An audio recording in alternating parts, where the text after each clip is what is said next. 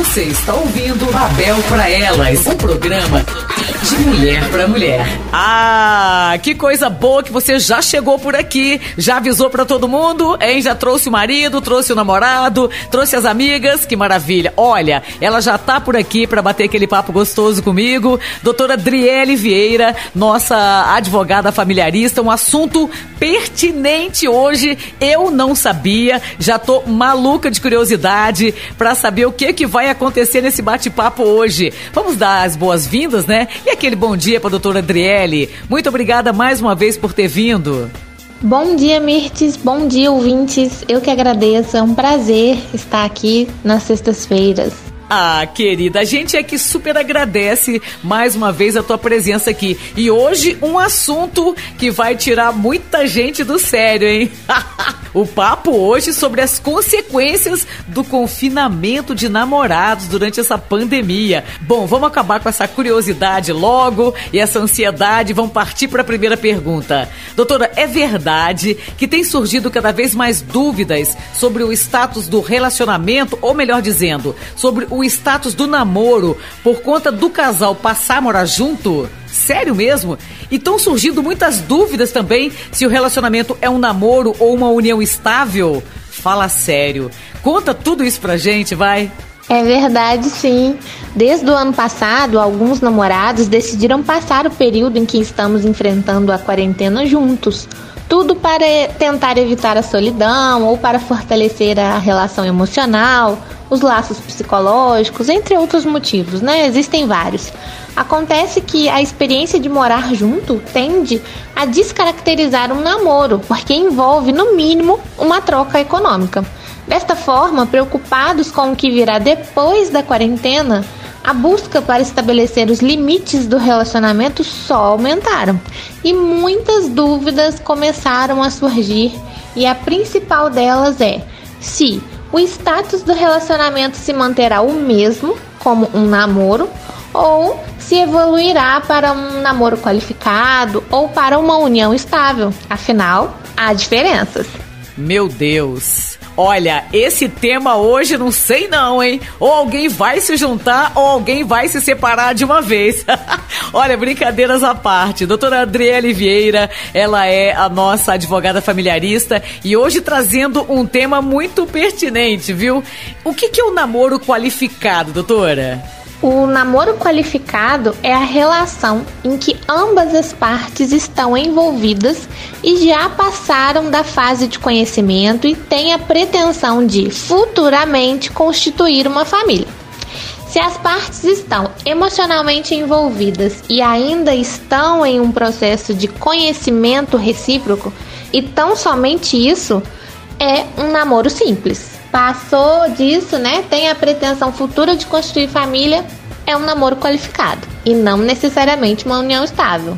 Você sabia disso, Gracinha? Meu Deus! Vivendo sempre aprendendo. Olha, hoje estamos aqui no Babel para Elas, doutora Driele Vieira. O assunto tá demais, cara. Vai lá, dá tempo ainda de chamar a galera para vir ouvir. Vamos partir para mais uma pergunta? Doutora, quais as diferenças entre o namoro qualificado e a união estável?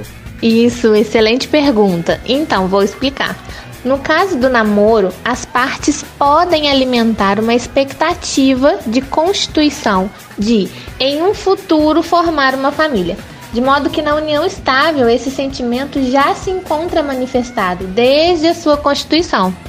Ou seja, no namoro qualificado há planos para a constituição de uma família e projetos para o futuro, enquanto na união estável já há uma família plena e constituída que transmite a aparência de casamento. Inclusive, não há a necessidade de estar registrado em cartório, oficializando essa união estável. O principal ponto de distinção destes institutos está no objetivo de constituição da família naquele momento.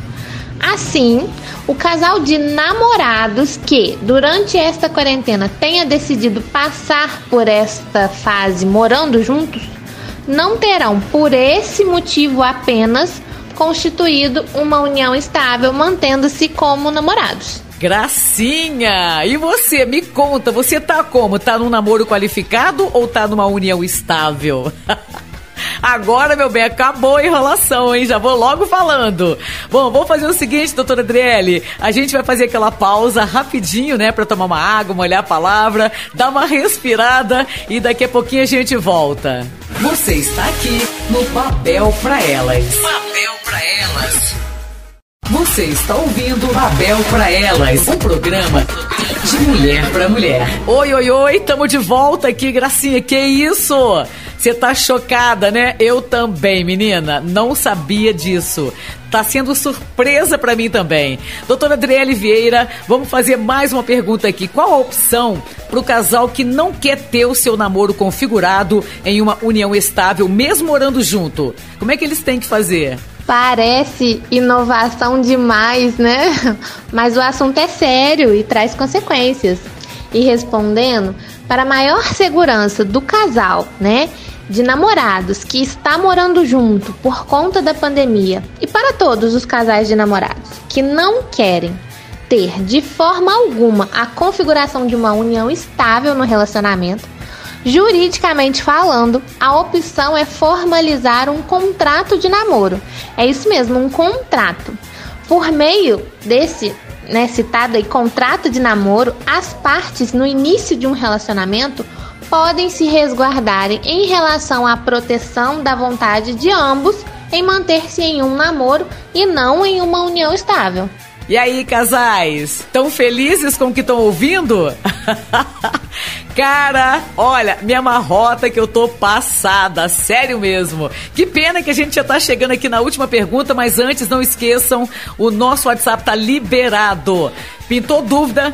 Aproveita, tira agora. 998 30 18 45. Doutora Adriele, olha só, a última pergunta é: o que é um contrato de namoro? Gente, eu não sabia que tinha contrato de namoro. Fala sério.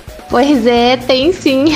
O contrato de namoro, ele permite a demonstração por escrito da escolha do casal em permanecerem apenas como namorados e não conviverem em união estável mesmo com o futuro objetivo de constituição de família. Ou seja, o contrato de namoro é a vontade das partes consignadas no papel de que não querem efeitos jurídicos sobre a sua relação amorosa. Esse contrato ele surgiu para definir o estágio do relacionamento que o casal se encontra e serve para resguardar o patrimônio de ambas as partes.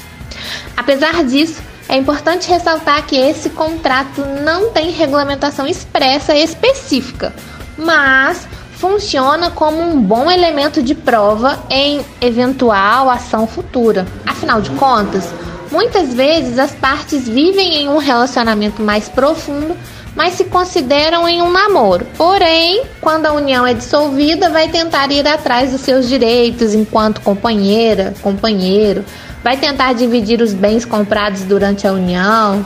É o que acontece, então se resguardem. Olha, que papo delicioso, viu? Caramba, hoje eu aprendi muita coisa. Agora não dá para mais para namorar de qualquer jeito, né? Tem nome agora. É namoro qualificado, união estável. Isso aí mais ou menos a gente já sabia, né? Doutor, é o seguinte, eu quero muito agradecer aqui a tua presença, mas antes eu quero aproveitar para lembrar também que a doutora Adriele Vieira está em nossas redes sociais, aqui ó, no site da Babel, entra lá para você ver. Ela tá no podcast tanto do site como também no Spotify. E ela vai aproveitar agora para passar para a gente as suas redes sociais, como te encontrar, né, doutora? É sim, Mirtes. É sim, pessoal. Então, acompanhem toda sexta aqui no Babel para Elas esse nosso bate-papo sobre temas relacionados ao direito de família. É um tema por semana. Escutem depois no podcast da rádio, passem para os amigos para chegar ao máximo de pessoas possíveis. Estou disponível para retirar dúvidas que possam surgir mandem um WhatsApp, entrem em contato e me sigam nas redes sociais. Meu Instagram é o Driele Vieira, Driele underline Vieira, desculpa, Driele com dois L's e Vieira com dois As. Um beijo e até sexta que vem. Gracinha, que papo foi esse, hein? Ó, bom para rever conceitos, isso sim. Doutora Adriele Vieira, nossa advogada familiarista, tá de volta então na próxima sexta-feira, a partir das 11 da manhã, aqui no Babel para Elas. Continue seguindo a gente nas redes sociais, no Instagram, arroba radiobabelfm.com, no nosso site www.radiobabelfm.com e também nós estamos lá no radios.com.br. Siga a gente nas redes sociais, Facebook, Facebook e tal. Se você quiser bater um papo comigo, já sabe, né? Entra aí, 998 30 18 45 e fala: Mirtz, eu sou empreendedora, eu tenho um produto, eu tenho uma marca, eu quero divulgar, eu quero bater um papo.